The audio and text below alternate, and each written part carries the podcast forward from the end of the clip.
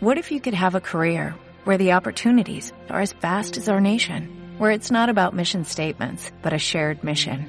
At U.S. Customs and Border Protection, we go beyond to protect more than borders, from ship to shore, air to ground, cities to local communities. CBP agents and officers are keeping people safe. Join U.S. Customs and Border Protection and go beyond for something far greater than yourself. Learn more at cbp.gov/careers. Café Jurídico, episodio 12.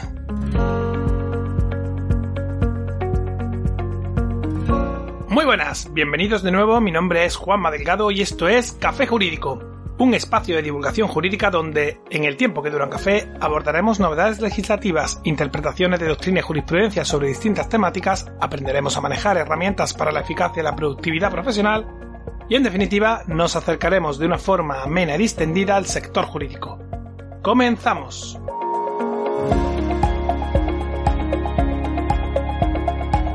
En este episodio del jueves 7 de mayo contamos con la presencia de una invitada muy especial que ejerce como abogada litigante en Colombia y nos acompañará desde la otra parte del mundo para contarnos cómo está afectando la crisis sanitaria del COVID-19 allí en su país, lo que nos va a permitir también conocer de primera mano las diferentes formas de gestionar la crisis sanitaria en el ámbito social y jurídico. Nuestra invitada es la directora del punto jurídico y todo un referente en contratación pública en su país.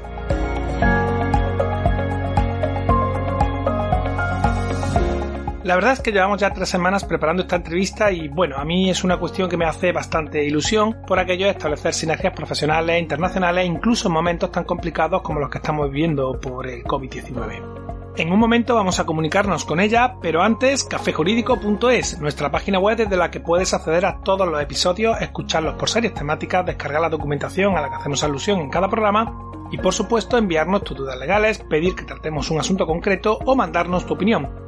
Visita nuestro sitio web, te estamos esperando.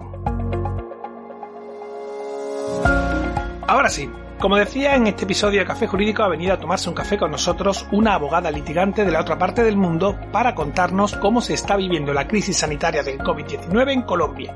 Tenemos con nosotros a Lady Joana Cubillo Sánchez. Bienvenida y muchas gracias por acompañarnos en el día de hoy. ¿Qué tal? Muy bien, Juan Manuel, muchísimas gracias a ti y a la familia de Café Jurídico, a toda la audiencia que hoy nos escucha. Agradezco la invitación y es importante conocer también cómo el sistema jurídico de otros países se han manejado respecto del COVID-19 y para mí es un placer el poder eh, a través de este espacio poder contar un poco qué ha sucedido en Colombia. Para nosotros es también un placer contar con tu presencia en estos momentos tan complicados. Pregunta inevitable, ¿cómo está afectando allí el COVID-19? Pues, Juan Manuel, ¿qué te cuento? El COVID-19 realmente ha sido un reto para Colombia, así como para otros países que, pues lamentablemente han tenido que sufrirlo, ¿no? Eh, desde cómo nos ha afectado, creo que nos ha afectado en todas las órbitas, de la misma manera que ha afectado España, Italia y otros países, pues Colombia no ha sido ajeno a eso, obviamente pues con ciertas diferencias, ¿no? Eh, pues Colombia tuvo la oportunidad de tomar acciones medianamente oportunas eh, con el cierre de aeropuertos, cierre de lugares masivos, lo que generó pues que la propagación se lentalizara y se generan acciones pertinentes para aumentar la capacidad sanitaria. Pues en eso pues afortunadamente estamos bien, pero en qué nos ha afectado.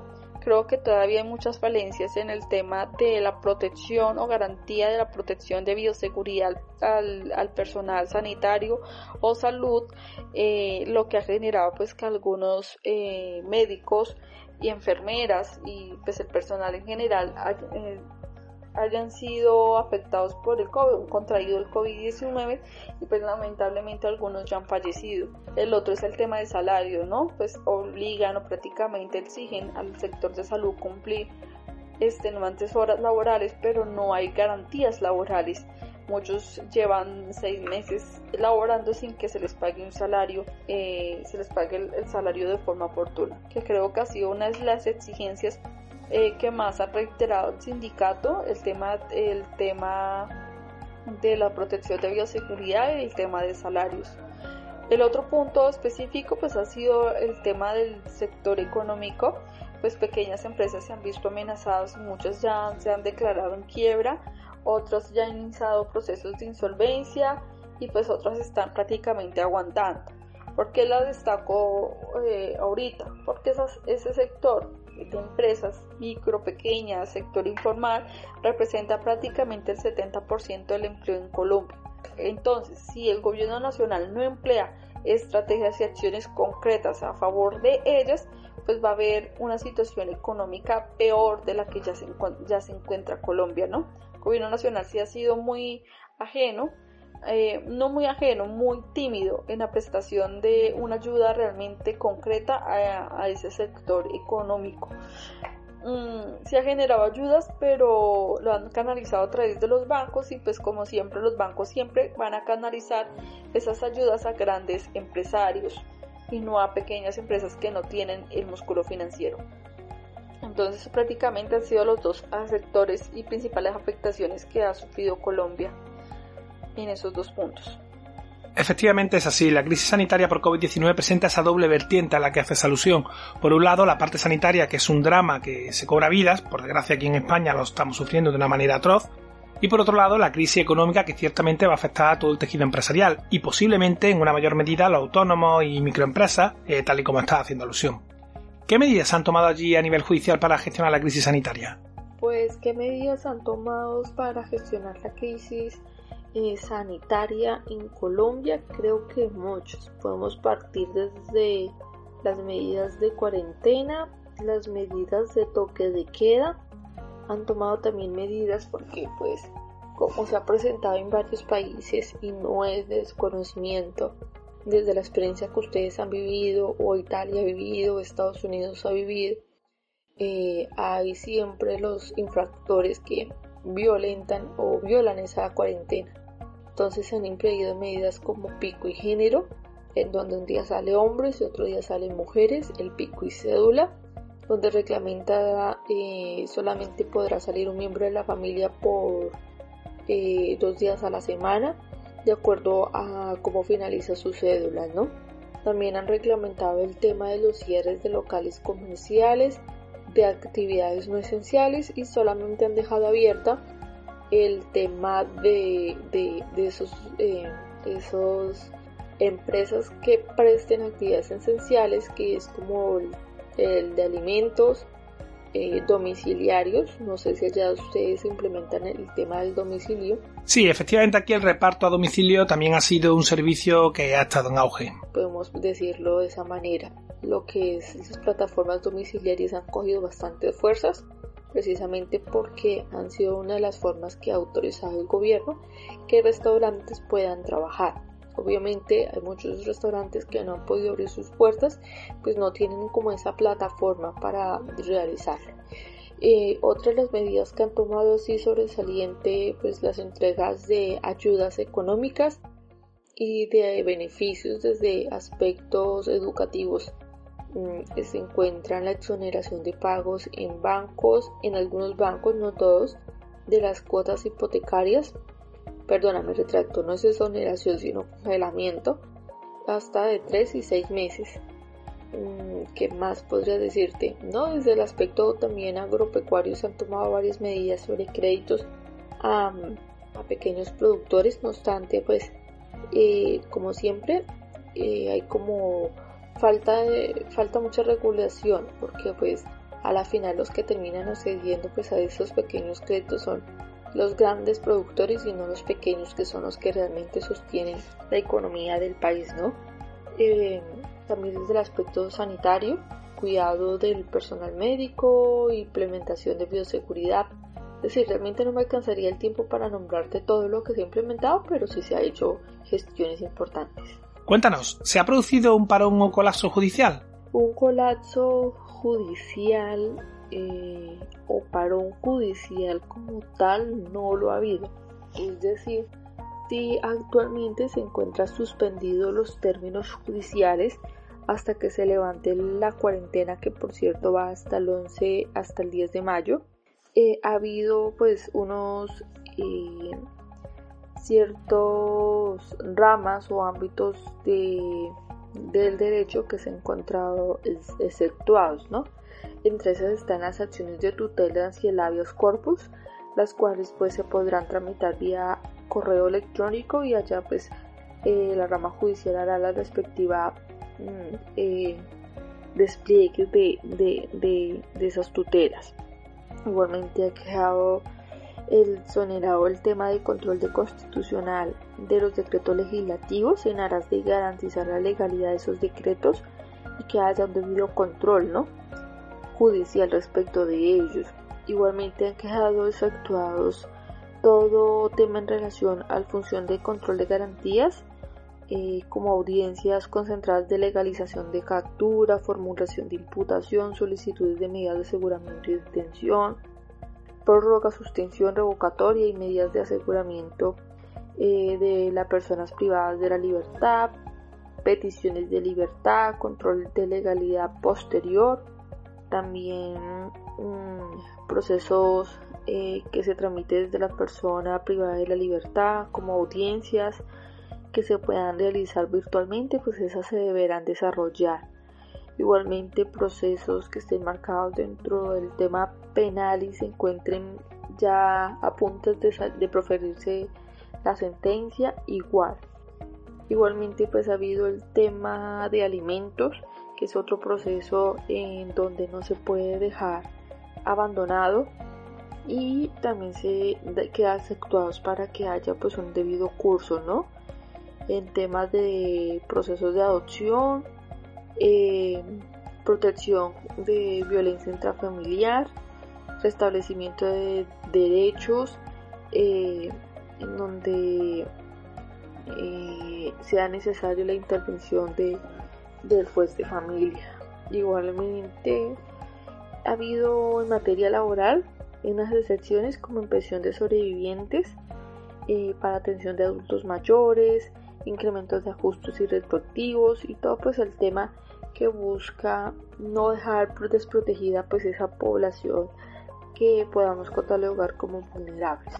Entonces no, es decir, sí ha habido un parón, pero no totalmente. Con las salvedades propias de cada país, pero en cierto modo es algo similar a lo que ha sucedido aquí en España. Ya comentábamos en nuestro café jurídico tercero que en diversos órdenes jurisdiccionales se han mantenido determinados procedimientos especiales por su naturaleza. No obstante, pese a ello, aquí sí que podemos hablar de parón judicial, hasta el punto de que la semana pasada salía el día 29 el Real Decreto Ley 16-2020 de medidas procesales y organizativas para hacer frente al COVID-19 en el ámbito de la Administración de Justicia, que de hecho tuvimos la ocasión de analizar en el episodio anterior y bueno, pues si algún oyente todavía no, lo ha escuchado puede, puede hacerlo ya que se prevé efectivamente un aumento de la actividad judicial considerable las próximas semanas y meses como consecuencia de todo este parón.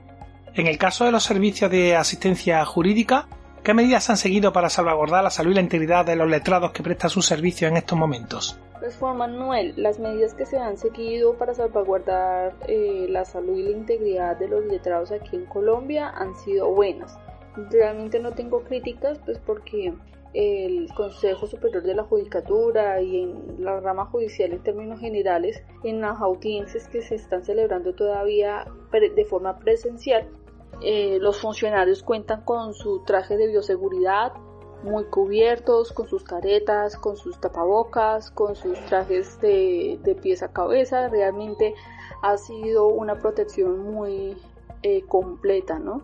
Eh, una de las cosas que más critican al gobierno colombiano es ese hecho, ¿no? Porque es de la rama de administración de justicia si se pueden tomar esas eh, acciones de protección y por qué es tan demorado y tan complicado hacerlo pues en el personal de salud y personal sanitario. Ahí lo único punto negativo es pues que los abogados que trabajan de forma independiente o litigantes pues no cuentan con esas medidas de protección, pues, porque como son litigantes independientes, pues las medidas de protección deben correr con por ellos, es decir, pagando ellos ese, ese, esa protección de vida. Pero en términos generales creo que la Administración de Justicia ha actuado de manera muy correcta, muy pertinente y oportuna. Hay cosas que mejorar, principalmente para el tema de la virtualidad, pero esto sería otro tema de conversación. Pero en cuanto a la protección, eh, muy bien. Me interesa mucho lo que has comentado del personal sanitario. ¿Puedes concretar un poco la situación, la normativa y la seguridad con que cuenta el mismo? Se han tomado muchas medidas Entre ellas destacó el decreto 538 del 2020, donde el gobierno nacional regula por ciertos aspectos. El primer aspecto a regular es el tema de la protección de trajes de bioseguridad que debe estar a cargo de las administradoras de riesgos profesionales. Eh, igualmente establece al coronavirus COVID-19 como enfermedad laboral directa.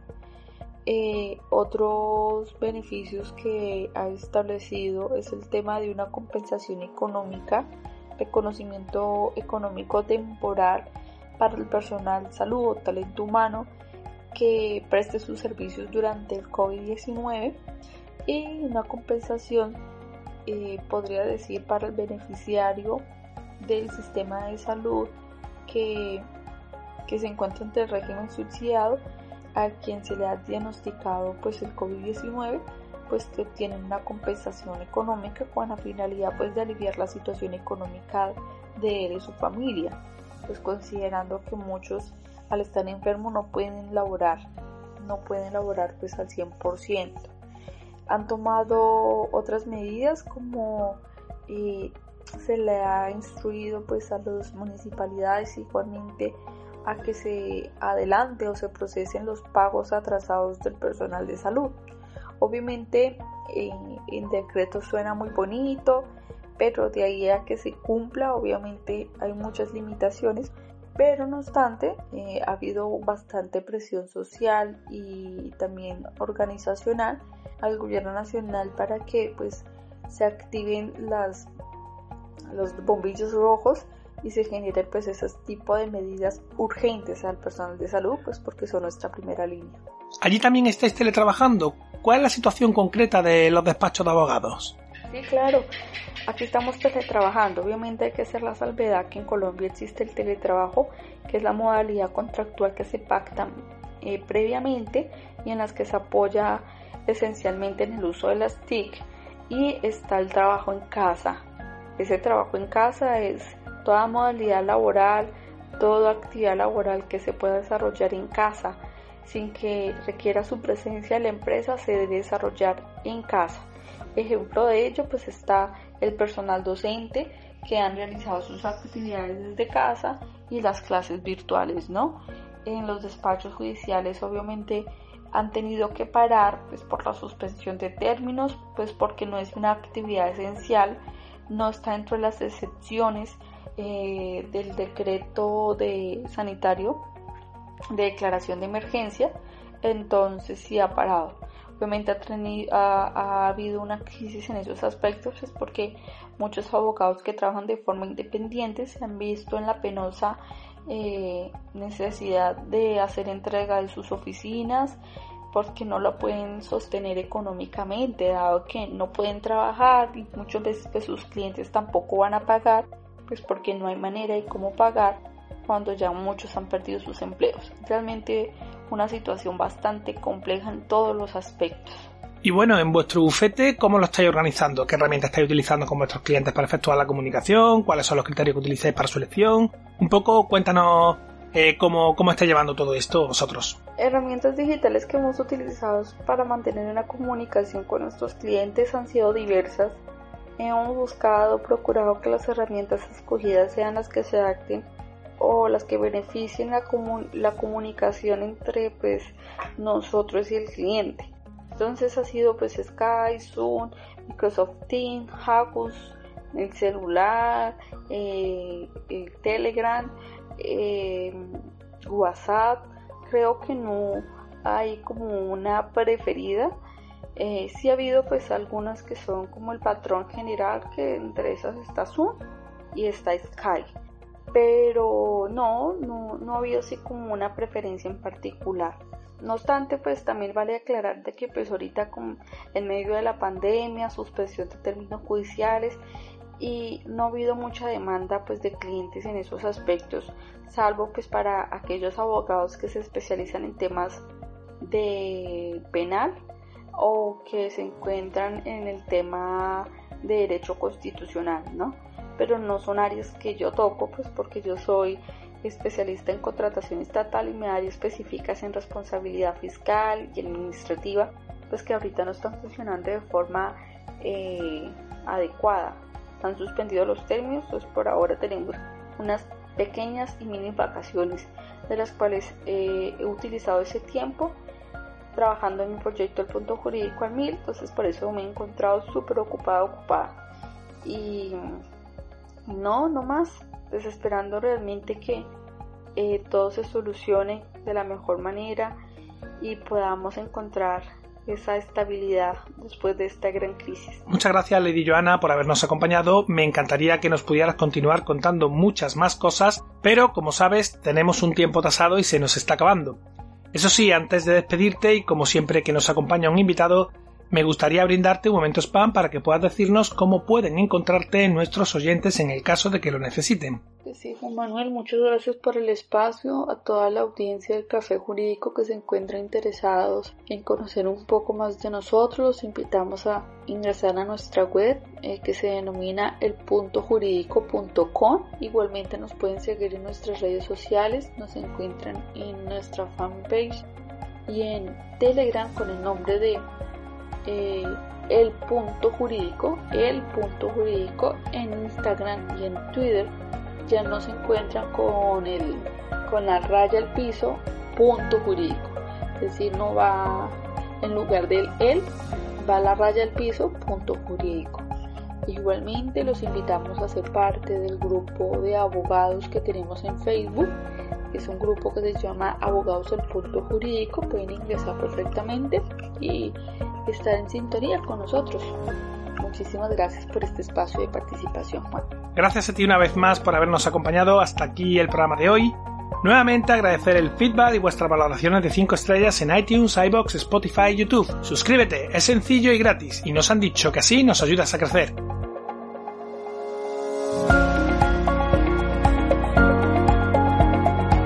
Recuerda que emitimos programa los martes y jueves a las 4 y media de la tarde. En las notas del programa dejamos enlace a los datos de contacto de Lady Joanna y del punto jurídico.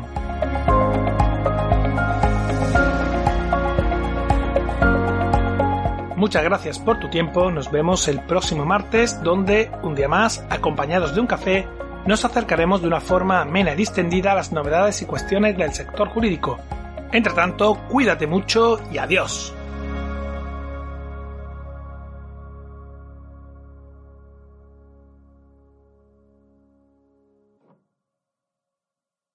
¿No se merece tu familia lo mejor? Entonces, ¿por qué no los mejores huevos? Ahora, Egglands Best están disponibles en deliciosas opciones. Huevos clásicos, de gallina libre de jaula y orgánicos de Egglands, que ofrecen un sabor más delicioso y fresco de granja que le encantará a tu familia. En comparación con los huevos ordinarios, Egglands Best contiene la mejor nutrición como 6 veces más vitamina D, 10 veces más vitamina E y el doble de omega 3 y B12. Solo Egglands Best. Mejor sabor, mejor nutrición, mejores huevos. Visita egglandsbest.com para más información.